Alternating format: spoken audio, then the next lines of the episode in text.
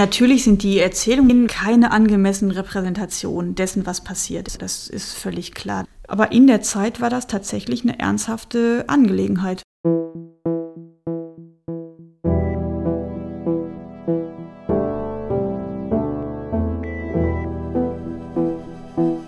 Gestern ist jetzt. Auf der Suche nach der Familiengeschichte in der NS-Zeit. Ja, hallo und herzlich willkommen zu Folge 17. Wen ihr eben gehört habt, das ist Hanne Lessau. Sie ist Historikerin und hat sich mit Entnazifizierungsgeschichten beschäftigt. So heißt auch ihr Buch mit dem Untertitel Auseinandersetzung mit der eigenen NS-Vergangenheit in der frühen Nachkriegszeit. Sprich, sie hat sich mal ganz genau angesehen, wie das damals mehr oder weniger funktioniert hat. Ja, und das ist gerade auch mein Thema. Beim letzten Mal habe ich euch ja mitgenommen ins Landesarchiv in Duisburg und habe mir mal die Entnazifizierungsakte meines Großvaters Joachim angesehen. Und da ist mir auch klar geworden, wie wichtig es eigentlich ist zu wissen, wie diese Entnazifizierung eigentlich abgelaufen ist und für die eigene Recherche dann, wann mein Großvater entnazifiziert wurde und wo. Denn Zeitpunkt und Ort geben ganz gut Auskunft darüber, wie ernsthaft diese Verfahren durchgeführt worden sind. Also heute Schwerpunkt Entnazifizierung. Mein Name ist Brigitte Belz. Und meiner Melanie Longerich.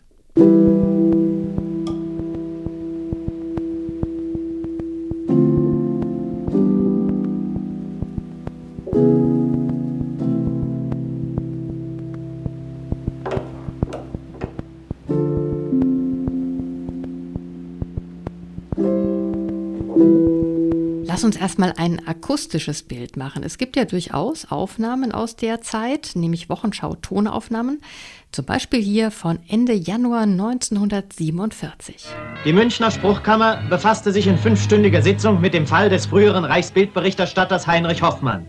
Die Verhandlung ließ noch einmal seine Laufbahn abrollen.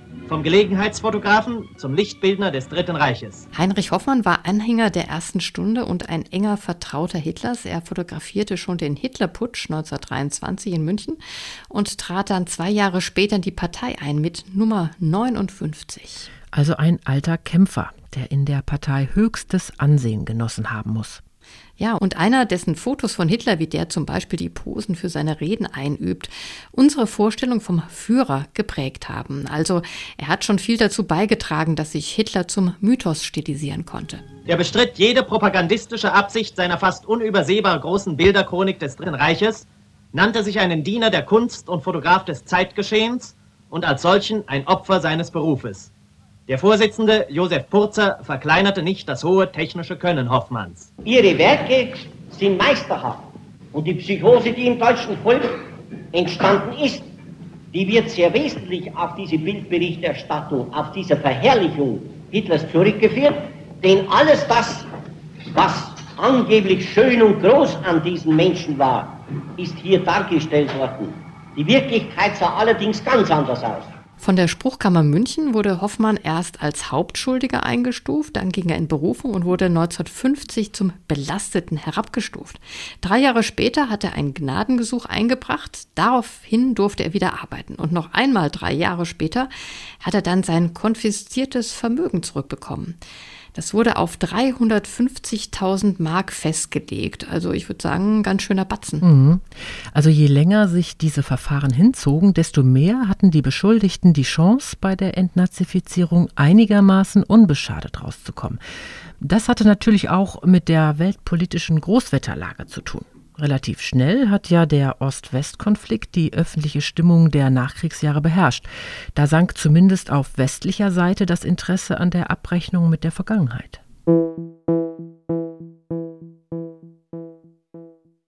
Die Entnazifizierung die lief ja in zwei Phasen ab. Zum einen sollten führende Vertreter der NS-Eliten zur Verantwortung gezogen werden, mit dem Hauptkriegsverbrecherprozess in Nürnberg natürlich und noch zwölf weiteren Prozessen, wie zum Beispiel gegen KZ-Ärzte, gegen die NS-Justiz oder auch den industriellen Friedrich Flick oder gegen leitende Angestellte der IG Farben. Und zum anderen sollten teilweise schon mit dem Einmarsch der Alliierten ehemalige Nazis aus dem öffentlichen Leben, der Wirtschaft, aber auch aus wichtigen gesellschaftlichen Stellungen entfernt werden, sagt Hanne Lessau. Das ist von Anfang an so ein relativ abstraktes Kriegsziel, Deutschland vom Nationalsozialismus zu befreien. Aber was das eigentlich heißen soll, das ist dann vor allen Dingen in den letzten Kriegsjahren wirklich ausgearbeitet worden. Und dabei hatten Amerikaner und Briten schon geprobt, wie dieses politische Großreinemachen aussehen könnte. Und zwar 1943, 44 in Italien. Dort musste ja auch entfaschisiert werden, wie man das nennt. Dann hat man eben Praxiserfahrung gemacht und die haben in diesem Planungsstäben dazu geführt, dass man es anders machen wollte, wenn man an Deutschland gedacht hat. Weil sozusagen man hat ein Verfahren gewählt, was relativ schwerfällig war und hat sich dann dafür entschieden, mit Blick auf Deutschland ein Verfahren, ein extrem standardisiertes und schematisches Verfahren zu wählen, damit das sozusagen keine Ungerechtigkeiten schafft. Was ist denn in Italien nicht gut gelaufen? Das hat wahnsinnig lange gedauert und hat die ganze Verwaltung lahmgelegt. Und deshalb hat man sich entschieden, für Deutschland einen Bogen mit 100 Fragen zu entwickeln, der zunächst von den vier Alliierten auch als gemeinsame Grundlage genommen worden ist. Wie der entwickelt wurde, beschreibt Hanne Lessau in ihrem Buch. Den Link dazu stellen wir euch in die Show Notes. Und Hanne Lessau hat für dieses Buch 800 Verfahrensakten aus der britischen Zone ausgewertet. Mhm. Und bis jetzt haben sich Wissenschaftler ja vor allem mit der Entnazifizierung in der amerikanischen Zone beschäftigt. Und deshalb bin ich jetzt echt froh, dass Hanne Lessau sich dann auch mal die Akte meines Großvaters angeschaut hat. Der wurde in Düsseldorf entnazifiziert? Ja, das war ja die britische Zone. Am Anfang war das wohl ein ziemliches Chaos dort, sagt Hanne Lessau, weil man schon nach dem jeweiligen Einmarsch, zum Beispiel in Aachen, entnazifizieren wollte, aber es fehlte zum Beispiel an Papier. Bald jedoch setzte sich der standardisierte Fragebogen der Amerikaner durch. Name, augenblickliche Stellung, Herkunft und Höhe des jährlichen Einkommens seit dem 1. Januar 1931. Zählen Sie alle Reisen und Wohnsitze außerhalb Deutschlands auf, Feldzüge inbegriffen. In der folgenden Liste ist anzugeben, ob Sie Mitglied in einer der angeführten Organisationen waren und welchen Rang und welches Amt Sie innehatten. NSDAP, Allgemeine SS, Waffen-SS, Sicherheitsdienst der SS, SA, Hitlerjugend einschließlich BDM, Kraft durch Freude, NS-Frauenschaft, NS-Ärztebund. Ein standardisiertes Verfahren, das keine Ungerechtigkeiten zulassen sollte, erzählt Hanne Lessau. Man wollte keine Geschichten hören und man wollte keine Erläuterungen, sondern man hat Fragen entwickelt, auf die man eigentlich nur mit Ja und Nein antworten kann oder klare Informationen reinschreiben sollte, das heißt keine Begründungen. Und das konnte man mit Listen abgleichen und je nachdem, was drauf stand, waren das eben Belastungskriterien erfüllt und damit konnte die Person dann eben als entlassungspflichtig eingestuft werden und aus ihrem Amt entfernt werden.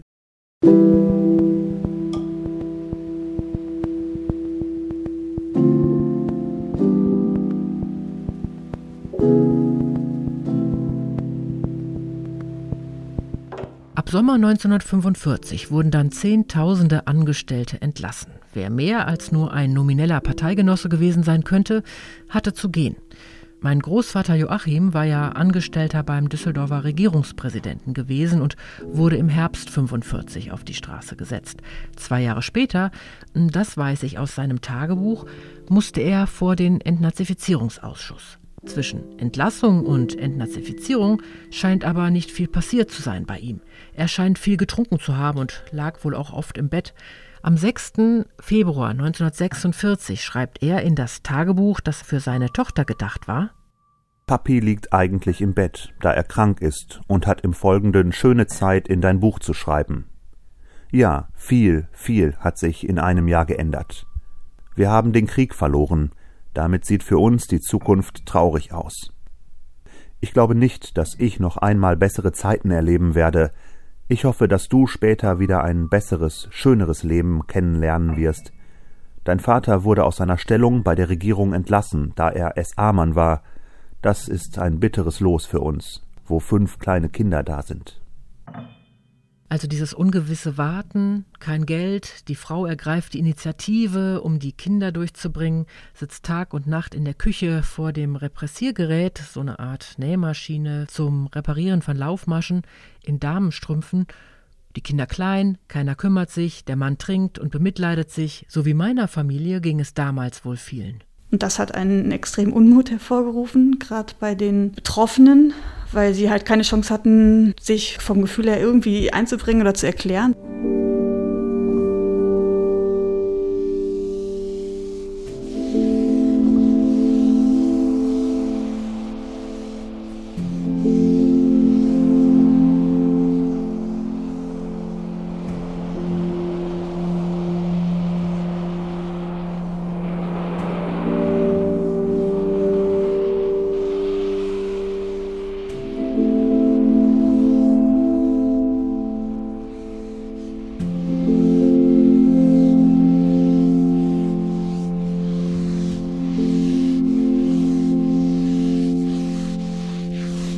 Dem sogenannten Befreiungsgesetz vom März 1946, das zunächst nur in der amerikanischen Zone galt und dann schrittweise auf die anderen Besatzungszonen übertragen wurde, musste dann jeder ab 18 einen sogenannten Fragebogen ausfüllen, der später Meldebogen genannt würde. Ja, und dieses Befreiungsgesetz, das war wichtig, weil da die Entnazifizierung an deutsche Stellen überging. Das heißt, es gab eine Art Prüfteam, das den prüft. Und das waren meist Laiengremien, weil es gar nicht so viele Juristen gab. Und das bei Millionen Deutschen. Ja, aber da wurde ziemlich schnell ausgesiebt. Die allermeisten Meldebögen werden danach auf die eine Seite gelegt und damit ist das Verfahren beendet. Die kriegen dann diese Karte der sogenannten Unbedenklichkeitserklärung oder das Verfahren ist eingestellt. Damit ist das sozusagen erledigt. Bei allen denen, wo es sozusagen Angaben gibt, die vielleicht ein bisschen schwieriger sind oder wo man nachhaken muss oder irgendwas unklar scheint, die gehen überhaupt in sowas wie ein Spruchkammerverfahren. Das heißt, da wird dann so ein gerichtsförmiges Verfahren angesetzt, da wird eine Anklageschrift aufgesetzt, auf die muss man dann Bezug nehmen, die kann man entkräften, dann kann es dann ein schriftliches oder mündliches Verfahren stattfinden. Und also so kann man sich das sozusagen in der amerikanischen Zone vorstellen. In der britischen Zone sieht das ziemlich anders aus. Und nochmal ganz anders natürlich in der sowjetischen, denn dort galten ab Ende Oktober 46 eigene sogenannte Richtlinien für die Bestrafung der Nazi-Verbrecher als Mittel zu einem ganz anderen Zweck, wie Jürgen Falter meint. Den Politologen und NSDAP-Experten habt ihr ja auch schon in Folge 8 gehört. Da ist die Entnazifizierung als ein Vehikel benutzt worden zu einer grundlegenden Gesellschaftsumgestaltung, also weg vom Kapitalismus hin zum Sozialismus, so dass auch Personen in die Entnazifizierung geraten sind, die eigentlich gar keine Nazis waren, die als Unternehmer gearbeitet haben beispielsweise, die sich nie nationalsozialistisch betätigt haben, die aber denen auch in dieses Netz eingefangen worden sind, weil man sie loswerden wollte. In allen vier Zonen jedoch gab es die gleichen Kategorien für die Beurteilung der Bürger. Es gab die Hauptschuldigen, das waren die führenden Nationalsozialisten. Es gab die Belasteten, das war die zweitoberste Kategorie. Da hatte man schon einiges auf dem Kerbholz. Es gab die Minderbelasteten, das waren Belastete, für die mindernde Umstände sprachen, wo die also nicht unmenschlich gehandelt haben beispielsweise. Und dann gab es die riesige Zahl der Mitläufer. Und dann gab es die sehr geringe Zahl der Entlasteten. Das sind Leute, die im Verfahren dann nachweisen konnten, dass sie widerständig gehandelt haben. Und dann gab es natürlich die sehr große Menge derer, die überhaupt nicht ins Verfahren reingekommen sind. Die Strafen, die die Spruchkammern festlegen konnten, reichten von Geldbußen, Eigentumsverlust, Ausschluss von öffentlichen Ämtern, Verlust des Wahlrechts, Berufsverbot, Gefängnis oder Arbeitslager bis zu zehn Jahren. Wie hart jemand bestraft wurde, hing natürlich auch davon ab, in welcher Besatzungszone er lebte. Das müsst ihr dann bei eurer Recherche unbedingt beachten. Vor allem aber, das betont Jürgen Falter, für die drei Westalliierten, welche Spruchkammer dann speziell zuständig war. Spruchkammern, die nebeneinander getagt haben, haben unterschiedlich hart beurteilt, sodass so im einen Fall jemand als Mitläufer eingestuft worden ist, im anderen Falle sozusagen mit der gleichen Belastung als Entlasteter oder eventuell sogar als Minderbelasteter. Und noch eins, darauf haben wir ja schon mal hingewiesen. Brigitte, je später man dran war, je länger das Verfahren gedauert hat, desto besser sah es dann für den zu Prüfenden aus. Ja, man kann das ja sehen bei Herzog Karl Eduard von Sachsen-Coburg-Gotha, der ja in der Geschichte meines Großvaters eine Rolle spielt. Dessen Verfahren fand in der amerikanischen Besatzungszone statt und obwohl er ja schon kurz nach Kriegsende interniert worden war und sogar wegen Verbrechen gegen die Menschlichkeit angeklagt werden sollte, ging es für ihn recht glimpflich aus. Er hat mehrere Berufungsverfahren eingelegt und für sein Spruchkammerverfahren konnte er mehrere sogenannte Persilscheine, also Leumundszeugnisse vorlegen vorlegen. Da ging es unter anderem darum, dass er sich für Juden eingesetzt hätte. Hat er wohl auch, aber nur für welche, die er persönlich gekannt hat und 1950 wurde er als Mitläufer eingestuft mit einer Sühneleistung von 5000 Mark. Wenn man sich dann überlegt, wie viele er für den Aufstieg der Nazis geleistet hat, nicht nur in Coburg, wie wir euch ja schon in Folge 3 gezeigt haben, ist das wirklich ein Witz. Und Hubertus Habel, ehemaliger Heimatpfleger der Stadt Coburg, erzählt ganz gut, was der glimpfliche Ausgang des Verfahrens mit der Nachkriegsstimmung in der amerikanischen Zone da direkt an der Grenze zur sowjetischen zu tun hatte. Es gab einen Oberbürgermeister, Dr. Walter Langer, Fliegeroffizier des Zweiten Weltkrieges, der als Rechtsanwalt nach dem Krieg in den Entnazifizierungsverfahren die alten Nazis sozusagen rausgehauen hat und im Zuge dieser Entnazifizierung, die immer mehr zu dieser sogenannten sprichwörtlichen Mitläuferfabrik geworden ist. Es gibt da ja auch eben diese Dissertation von Lutz Niedhammer in der Druckfassung mit dem Titel Die Mitläuferfabrik, der da ganz stolz drauf war, dass er eben die Nazis da rausgehauen hat und der dann 1948 nach einem Wahlkampf, der schlammschlachtmäßig ähm, verlaufen sein muss, nach dem, was man den Zeitungen entnehmen kann, hier für die FDP und zwar eben für diese nationalliberale Fraktion der FDP, die Oberbürgermeister wurde und bis 1970 Oberbürgermeister geblieben ist. Und der, man kann es bildlich sozusagen ausdrücken, einen großen Teppich ausgerollt hat, unter den der ganze braune Dreck gekehrt wurde. Wobei das in Coburg natürlich auch eine hm, Spezialsituation war, denn da war man ja quasi sofort Frontstadt im Kalten Krieg. Und da war der Antikommunismus schnell wichtiger als die Entnazifizierung. Ja, denn Coburg lag immer wirklich direkt an der Zonengrenze.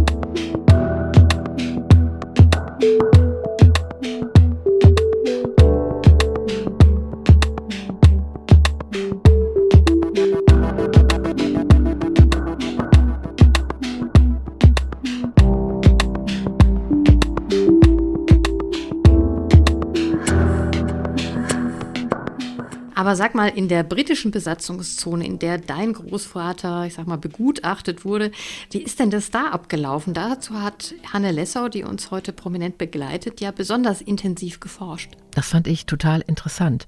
In der britischen Zone gibt es keine Spruchkammern. Die heißen dort Ausschüsse, gegliedert in Hauptausschüsse und Unterausschüsse, die die Personen erst einmal einschätzen sollten. Und ja, da lief das Verfahren so ähnlich ab wie heute, wenn man bei irgendeiner Behörde einen Antrag stellt. Zum Beispiel, weil man in einer Straße eine Tempo-30-Zone einrichten möchte oder so. Sachbearbeiter prüfen das Anliegen, ohne dass man bis zum Abschluss des Prüfvorgangs eigentlich erfährt, was da gemacht wird. Und irgendwann erfährt man, wenn man Glück hat, das Ergebnis. Da geht es nicht darum, dass man Einsicht in dieses Verfahren erhält. Man erfährt auch nicht bis zum Ende, was eigentlich gegen einen vorliegt. Man gibt den Fragebogen ab und erfährt im Prinzip irgendwann nach Ende der Prüfung das Ergebnis. Die Idee dahinter war, man wollte eben genau nicht so, so ein Gemauschel man wollte nicht, dass die Leute sozusagen im Vorfeld schon auch auf diese Stellen laufen und da Einfluss nehmen können und so weiter, sondern man wollte genau das verhindern. Man wollte die Leute, die da arbeiten, auch schützen. Aber es ist genau das Gegenteil passiert. Also dadurch, dass die Menschen nicht wussten, was passiert mit ihren Verfahren, sind die wirklich massenweise in diese Erziehungsunterausschüsse, in diese Dienststellen oder Vorzimmer gelaufen, haben sich informiert. Und es ist genau das passiert, was nicht passieren sollte im Prinzip. Was natürlich für Historiker spannend ist, weil da Kommunikation und Interaktion stattfindet, die man untersuchen kann. Vielleicht noch mal ganz kurz, der Unterschied zu den Spruchkammern ist, es gibt ein zweistufiges Verfahren in der britischen Zone. Es gibt Hauptausschüsse, die sind sehr unterschiedlich von der Menge der Leute besetzt. Also mindestens sind das irgendwie fünf Leute, es können aber auch 15 sein. Es sind sehr unterschiedlich große Gremien. Und denen zugeordnet sind eine sehr, sehr unterschiedliche Anzahl von sogenannten Ortskomitees oder Unterausschüssen. Die können die Hauptausschüsse selber einsetzen. Und diese Unterausschüsse, das sind Orts- oder Betriebskundige. Das sind Leute, die sind eben gerade nicht juristisch geschult, sondern das sind wenn man jetzt bei einem Betrieb bleibt, eigentlich da versucht, hierarchisch unterschiedliche Ebenen abzugreifen, ähm, vom Reinigungspersonal über die Belegschaft bis zu vielleicht Betriebsleiter oder so. Es wird möglichst breit gefächert. Das heißt, wenn ich das jetzt richtig verstanden habe, diese Entnazifizierungsausschüsse sind zum Beispiel an Betriebe angedockt gewesen? Ja, genau. Oder in Gemeinden. Das ist ein bisschen diffus. Das machte wohl jede Stadt und jede Gemeinde anders. Hanne Lessau sagte, der Ansatz war eben, dass die Leute sich kennen sollten. weil genau diese persönliche Bekanntheit sozusagen aus Sicht der Prüfer gewährleisten soll, dass sie die einschätzen können. Da brauchen wir ja Millionen von Leuten. Ja, genau. Und, also, und, oder es kann, wenn es große Betriebe sind, haben die sozusagen eigene Betriebsausschüsse in, intern, genau. Und in der Verwaltung haben dann einzelne Bereiche. Finanzverwaltung hat einen einzelnen Unterausschuss und so. Das ist aber auch wieder in den Städten sehr unterschiedlich äh, organisiert in der britischen Zone, wie die Hauptausschüsse ihre Unterausschüsse zuschneiden, thematisch. Also bei Europa wäre das dann so, dass der dann beim Regierungspräsidenten. Das ist der Hauptausschuss. Der Hauptausschuss. Das ist halt jetzt der nächste Punkt. Die ganze Krux an der britischen Zone, dadurch, dass das alles in jeder Stadt anders lief, ist das total schwer rauszukriegen. Düsseldorf weiß ich zum Beispiel, es gibt so Zahlen, die man für einzelne Städte rauskriegen kann. Da gab es über 200, 300 Unterausschüsse.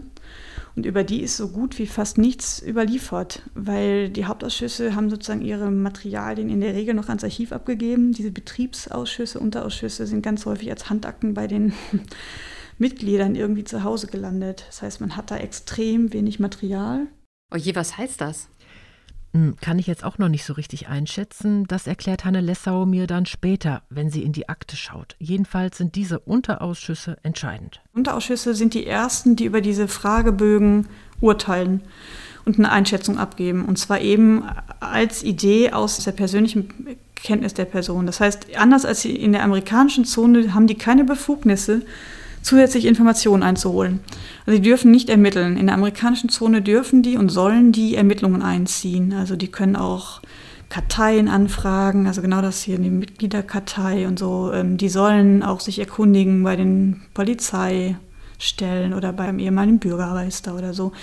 Das sollen die in der britischen, dürfen die überhaupt nicht tun. Die sollen sozusagen aus der eigenen Kenntnis urteilen. Ich finde es interessant, weil das natürlich irgendwie eine total nachvollziehbare Idee ist, dass man sich kennt und deswegen auch einschätzen kann, was derjenige damals gemacht hat. Das liegt irgendwie nah und gleichzeitig natürlich auch ein Tür und Tor für private Streitigkeiten. Das passiert ja auch dann. Also, weil die es werden die Namen nicht mitgeteilt in der britischen Zone, es wird geheim gehalten, wer in diesen Ausschüssen sitzt. Und natürlich ist, sobald ein paar Leute drin waren, ja auch, das ist ja dann im Lauffeuer, verbreitet sich dann ja auch im Betrieb die Kenntnis, wenn einer drin war, wer halt in diesem Ausschuss sitzt. Und dann, das sind alles so Dinge, die man dann auch im Tagebuch in Briefen nachvollziehen kann, wie sich Leute informieren darüber und rauskriegen, wer halt in diesen Ausschüssen sitzt und man sich ja dann auch anfängt, auf sowas einstellen zu können. Das heißt, diese ganze Konzeption geht eigentlich nicht so auf. Also das soll ja alles sozusagen Nähe schaffen und auch Vertrauen oder auch Kenntnis, aber das führt auch ganz stark dann in das eigentlich ins Gegenteil. Aber heute gilt ja die Entnazifizierung als gescheitert, eben weil sich gerade überzeugte Nationalsozialisten, also mit gesellschaftlichem Einfluss, gerade mit Hilfe der Spruchkammern, ihren NS-Makel wieder abwaschen konnten. Also, dass die Spruchkammern oder eben Ausschüsse nicht dafür sorgten, dass die Nationalsozialisten aus dem politischen, wirtschaftlichen und kulturellen Leben entfernt wurden, sondern sie eher mit amtlichen Stempel weiß gewaschen worden sind. Ähm, gerade durch die sogenannten Persilscheine, die mhm. man sich von Bekannten oder Arbeitskollegen ausstellen ließ, dass man eben kein Nazi gewesen ist. So sollen dann ja aus unendlich vielen Tätern Mitläufern und aus Mitläufern Entlastete geworden sein. Was sagt denn Hanne Lessau dazu? Mm, das ist ja die gängige These, die zum Beispiel auch Jürgen Falter vertritt, aber auch der Historiker Lutz Niethammer, der ja den Begriff Mitläuferfabrik prägte. Aber Hanne Lessau kann das so nicht bestätigen mit ihrer Forschung. Und ähm, das finde ich ganz interessant. Sie sagt, zum einen ist die Entnazifizierung eben keine passive Angelegenheit gewesen, obwohl die ursprüngliche Konzeption des Verfahrens ja eigentlich nicht vorsah, sich aktiv in die Spruchkammerverfahren einzubringen. Viele wollten nicht warten, seien auf die Spruchkammern zugegangen die wollen entnaziziert werden, die wollen geprüft werden und zwar richtig. Und das ist ganz witzig, weil die wirklich auf diese Dienststellen immer wieder laufen und sagen, jetzt bitte prüft mich aber, aber richtig, also mit Gespräch, mit Vorladungen und so weiter.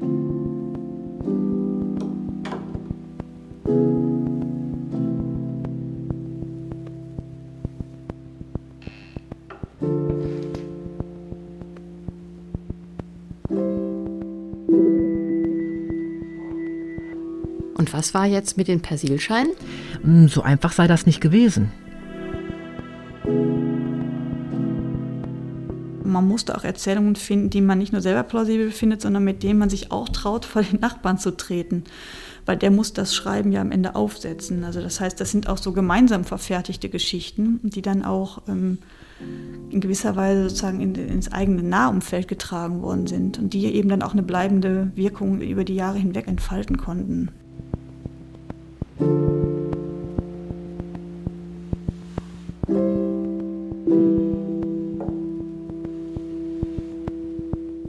Legten aber viele Betroffene dann diese Leumund-Zeugnisse bei, aber auch oft eigene Texte, in denen sie ja ihre eigene Vergangenheit im Nationalsozialismus deuteten.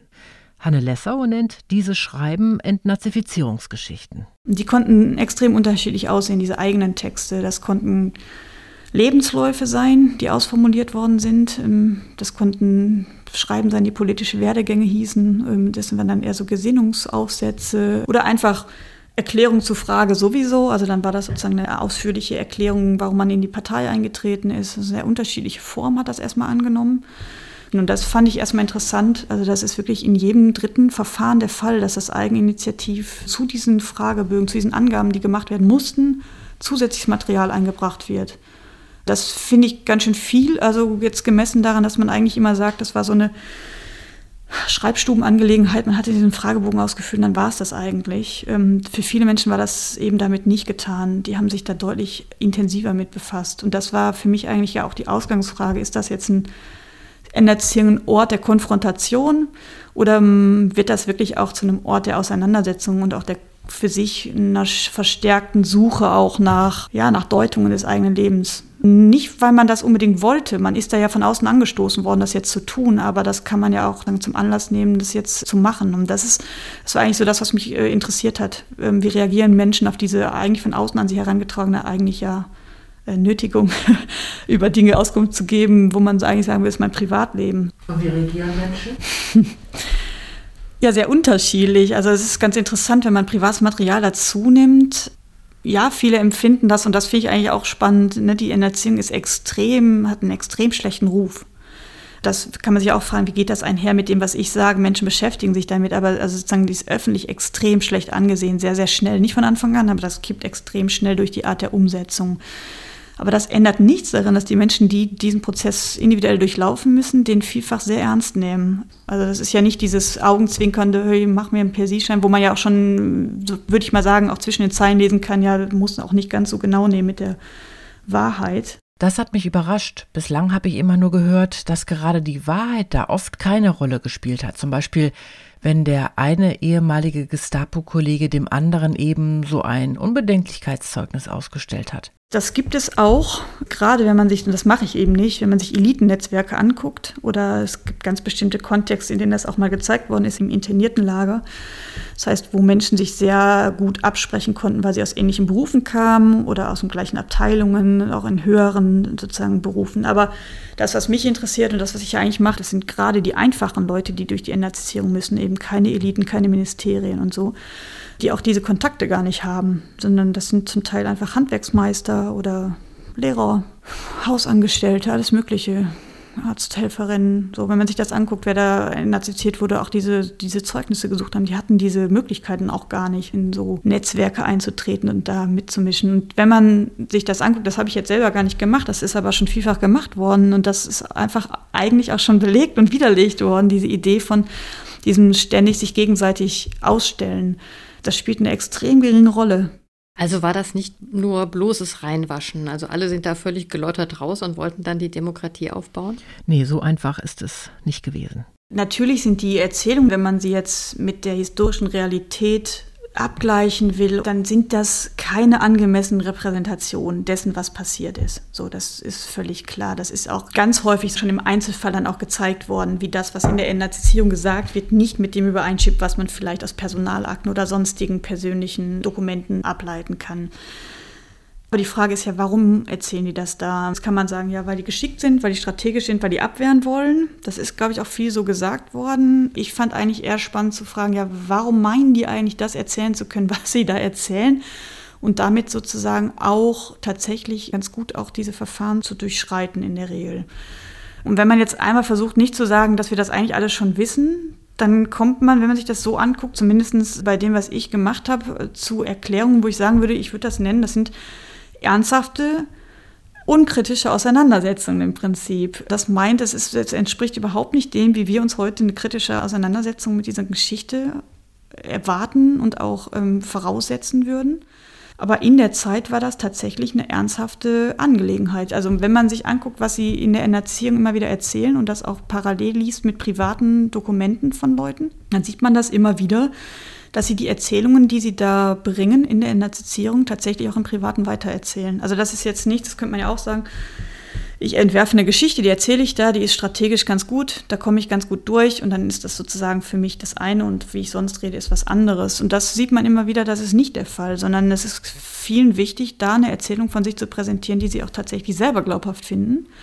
Und der andere Punkt, wo man das auch sieht, ist, dass sie diese Erzählungen nicht nur zeitgleich woanders erzählen, sondern auch weitertragen. Aber es scheint ja so gewesen zu sein, dass sich viele Geschichten dann doch geähnelt haben, oder?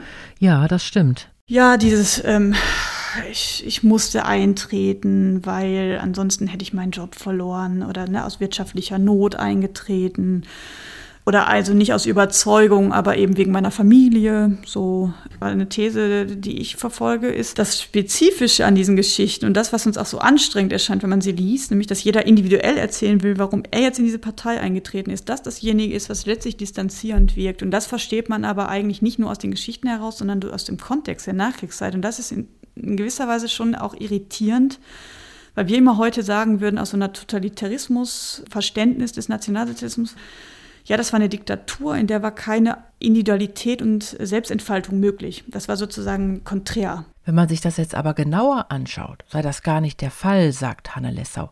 Ganz im Gegenteil. Im Nationalsozialismus habe es für einen persönlich ganz viele und unterschiedliche Möglichkeiten gegeben, sich zu entfalten. Nur in der Nachkriegszeit wurde dieses Bild umgewertet. Da entstand dann das Bild vom Nationalsozialismus als Regime, das alles Individuelle unterdrückte, das jegliche Selbstentfaltung im Keim erstickt hat. Und mit der Entnazifizierung hat sich dieses Bild dann noch gefestigt. Und das bedeutet, dass alles, wo Menschen jetzt zeigen konnten, dass sie sich solche eigenen Räume behalten haben oder erkämpft haben, das quasi schon als ein Ausweis gilt, dass man sich gegen dieses Regime gestellt hat. Das ist absurderweise eine Vorstellung, die ganz massiv von den Alliierten reingetragen worden ist in der Nachkriegszeit, wo man jetzt auch sagen würde, die passt ja wunderbar in diese Selbstentschuldungsnarrativ der Deutschen. Das passt auch gut, aber es ist sozusagen in ganz starkem Maße etwas, was die Alliierten mitgebracht haben, auch um die Demokratie attraktiv zu machen, als ein System, in dem man sich selbst entfalten kann, äh, die, die Eigeninitiative und den Aufbauwillen der Leute jetzt sozusagen auch wertschätzt. Das ist eine Art diskursiver Umwertung eigentlich in der Nachkriegszeit, die da stattgefunden hat. Und die führt dazu, dass eigentlich kleine, ich sage wirklich Kleinigkeit, eine partielle Kritik, die vorher stattgefunden, die hat stattgefunden, die hat tausendfach stattgefunden. Aber das wird sozusagen vor diesem Hintergrund plötzlich als eine ganz grundsätzliche Kritik der eigenen Person zu diesem äh, Regime gelesen.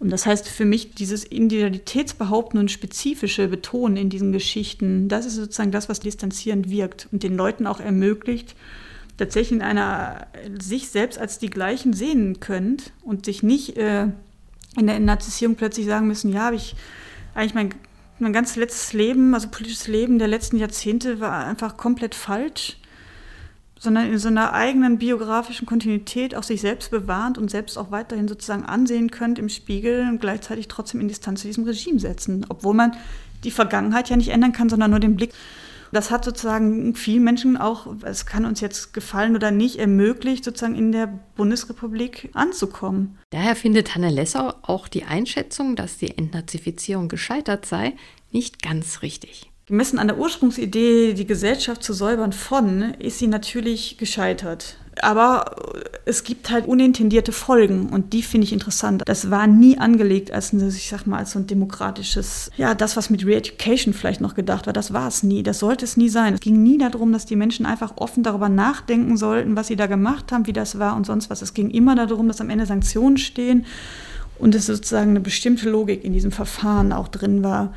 Und Trotzdem hat dieses Verfahren unintendiert dazu geführt, dass sich Menschen intensiver damit befasst haben, als es angedacht war. Also sie haben nicht einfach nur diese Angaben gemacht, sondern sie haben angefangen, sozusagen sich so zu erklären und Selbstbilder auszuprägen, die sie selber als plausibel erachten. Das, was man immer wieder sehen kann, ist auch, dass Menschen sozusagen so weit gingen, dass sie auch gegen diese Logik der Verfahren an diesen Selbstbildern so festgehalten haben, dass sie auch dafür in Kauf genommen haben, im schlimmsten Fall in eine schlechtere Kategorie eingruppiert zu werden, als wenn sie das Selbstbild einfach ein bisschen geändert hätten, was ja auch, also mit Blick auf immer diesen Vorwurf der strategischen ähm, Vorgehensweisen, ähm, dem auch widerspricht. Fakt ist aber auch, die meisten der Angehörigen der Führungsspitze der NSDAP, der SS und der Sicherheitspolizei wurden im Westen im Durchschnitt zu 4000 Mark Geldstrafe bzw. zu zwei Jahren Haft verurteilt. Da liegt also dein Herzog Karl Eduard mit seinen 5000 Mark fast noch im Durchschnitt. Und weil die Masse der Fälle, die da abgearbeitet werden mussten, so hoch war, blieb die Entnazifizierung auf halbem Wege stecken. Die Krux an der Sache war nämlich, dass die Spruchkammern und Ausschüsse erst die leichten Fälle bearbeiten sollten und dann erst die schweren. Die wurden anfangs zurückgestellt, die sollten später drankommen. Und das führte dann dazu, dass die bei den Amerikanern, aber auch bei den Briten entweder nicht mehr zur Verhandlung kamen oder mit absurd niedrigen Einstufungen versehen wurden. Die Auswirkungen verheerend. Es entstand das Bild, die Kleinen hängt man, die Großen lässt man laufen. Mit der Gründung der Bundesrepublik, das war im Mai 49, wurden dann die Forderungen im Westen immer lauter, ja, den beliebten Schlussstrich unter die Entnazifizierung zu setzen. Eine wichtige Stimme waren dabei, interessanterweise Vertreter der Kirchen. Aber auch die großen demokratischen Parteien haben das teilweise mitgetragen, besonders natürlich die FDP, die damals noch einen sehr starken nationalliberalen Zweig hatte. Aber sogar die KPD war dabei. Die das am Anfang extrem befürwortet hat ist das sehr, sehr schnell, die hat das irgendwann auch geschlossen verlassen, das Verfahren, noch bevor es abgeschlossen wurde, ist, hat die sich nicht mehr daran beteiligt in den Ausschüssen. Das heißt, es ging wirklich vom linken bis zum rechten Spektrum die Kritik an dem Verfahren und auch ein wirklich darauf drängen, dass das jetzt endlich mal zu Ende gehen muss. Das gibt es eigentlich auch schon seit den, ich glaube schon seit 46. Ähm, die richtigen Abschlussgesetze kamen ja dann eigentlich so ab 49, 50, 51 so, also mit dem Übergang dann auch in die junge Bundesrepublik. Es war ein sehr starker Konsens, dass die Erziehung stoppen sollte und auch, also es ist nicht einfach sozusagen nur beendet worden, sondern es ging einher mit, einem, mit einer Rücknahme im starken Maße der eigentlich zuvor ausgesprochenen Sanktionen. Man hat dann auf unterschiedlichem Wege, das waren zum Teil so automatische Rückstufungsaktionen, das heißt, alle, die vorher in Kategorie 3 waren, sind zu Stichdaten in Kategorie 4 gekommen und so. Das heißt, man hat in einem sehr kurzen Zeitrahmen eigentlich die eigenen Sanktionen zurückgenommen. Und damit kamen ganz viele Deutsche wieder in ihre alten Jobs zurück, aus denen sie ja von der Ursprungsidee der Alliierten her entfernt bleiben sollten. Das war eigentlich von Anfang an schon so. Also dadurch, dass die schärfsten Maßnahmen 44, 45 stattgefunden haben mit diesen Entlassungskriterien, hat das dazu geführt, dass nachdem diese Ausschüsse installiert worden sind, viele neues Verfahren angestrengt haben, was vor diesem Ausschuss stattfinden soll, auch ihr Großvater. Und das heißt, die sind vorher entlassen worden in diesem schematischen Verfahren und haben dann neues Verfahren anstrengen können und sind häufig in diesem Zuge eigentlich dann eben durch dieses abgestufte Sanktionierungssystem um das Berufsverbot sozusagen drumherum gekommen, also sind nicht mehr so hart belangt worden, sondern konnten in Kategorie 4 als Mitläufer wieder in ihre Position anfangen zu arbeiten. Das heißt, ganz häufig hat das, es hat nicht erst 49 stattgefunden, sondern sozusagen die Rückkehr auch auf die, in die Position und so. Das war etwas, was ganz stark auch parallel eigentlich zu diesen Ausschüssen stattgefunden hat. Das heißt, das hat eigentlich da schon angefangen und das ist ein Prozess, der dann eigentlich durch die bis Ende der 40er, Anfang der 50er Jahre dann einfach forciert wurde, sodass eben bis auf wenig Prozent eigentlich die Leute auch auf ihre alten Stellungen sozusagen wieder gekommen sind. Und obwohl das auf den ersten Blick so ausgesehen hat, als ob die Entnazifizierung gar nichts bewirkte, war das eben doch nicht so, meint Hanne Lessau. Man sollte nicht unterschätzen, es gab für viele trotzdem so eine Art Denkzettel. Also und äh, es gab Jahre, manchmal war es ein Jahr, manchmal waren es drei, vier Jahre, der kompletten beruflichen Desorientierung, wo man nicht wusste, es war ja nicht klar, dass es irgendwann wieder anders würde. Es war ja nicht absehbar, dass das Verfahren dann irgendwann so zurückgenommen wird. Das heißt, es war für viele schon eine Art auch der Degradierung, die auch was bewirkt hat. Und sei es nur, dass andere einen Vorsprung bekommen haben und in Position kommen konnten, eine gewisse Art von Vorlauf, bevor die anderen sozusagen nachziehen konnten. Und auch für einen selber sozusagen hat das schon eine Wirkung gehabt. Aber genau diese Wirkung die ist ja nicht wirklich greifbar. Das findet auch Hanne Lessau. Man findet das halt manchmal in den Tagebüchern, also jetzt auch dann eine Art von Resignation, weil man plötzlich, also es sind ja häufig einfach wirklich auch Familienväter in verantwortungsvollen Positionen, die jetzt plötzlich eigentlich entweder als Handlanger arbeiten müssen oder plötzlich die Frauen arbeiten gehen, damit die Familien ernährt werden. Wenn man den Prozess sozusagen von hinten sich immer anguckt, als ob alle wieder in ihre Position, als wäre da nichts gewesen, aber für viele war das eben doch eine einschneidende Phase. Kurz gesagt, durch die Amnestiegesetze von 49 und 54 wurde die große Mehrheit der von deutschen Gerichten bestraften NS-Täter begnadigt und ihre Strafen, ebenso wie die Urteile der Spruchgerichte, aus dem Strafregister gestrichen. Und der Grundgesetzartikel 131 rehabilitierte nahezu alle Beamten, die nach dem Krieg von den Alliierten aus politischen Gründen aus dem öffentlichen Dienst entfernt worden waren. Bei meinem Großvater hat das aber nicht gegriffen. Der kam ja nicht zurück in seinen Job. Das muss mir Hanne Lessau dann noch in einer späteren Folge erklären. Er landete ja als Schalterbeamter bei der Post, so sagt die Familiengeschichte. Auf jeden Fall, bis Februar 1950 haben in den Westzonen mehr als 3,6 Millionen Deutsche das Entnazifizierungsverfahren durchlaufen. 25.000 wurden als Hauptschuldige und Belastete in die Kategorie 1 oder 2 eingestuft. 150.000 galten danach als Minderbelastete der Kategorie 3. Eine Million landete in der Kategorie 4 mit dem Etikett Mitläufer und 1,2 Millionen kommen als gänzlich unbelastet aus dem Verfahren heraus. In der sowjetischen Besatzungszone geht alles etwas schneller. Dort entfernen bis 1949 die Sowjets rund 520.000 Personen aus ihren Stellungen und ersetzen sie durch Kommunisten.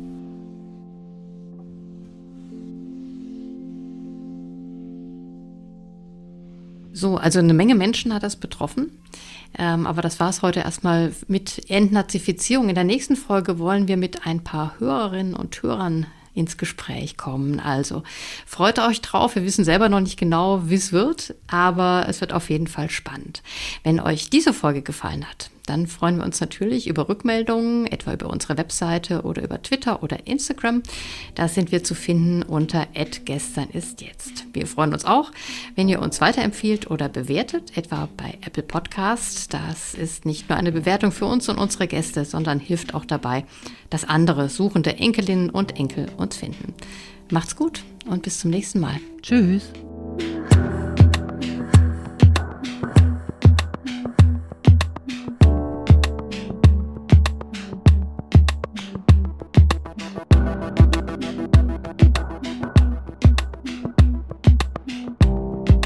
Das war unser Podcast Gestern ist jetzt. Gestern ist jetzt wird gefördert von der Bundeszentrale für politische Bildung und der Rosa-Luxemburg-Stiftung NRW. Musikalische Beratung Levlin Rechtenwald, Musik Linda Kühl. Dieser Podcast steht unter der Lizenz Creative Commons CC by NCND. Wir freuen uns, wenn ihr ihn vervielfältigt und weiter verbreitet. Weitere Infos dazu findet ihr auf unserer Website gesternistjetzt.de.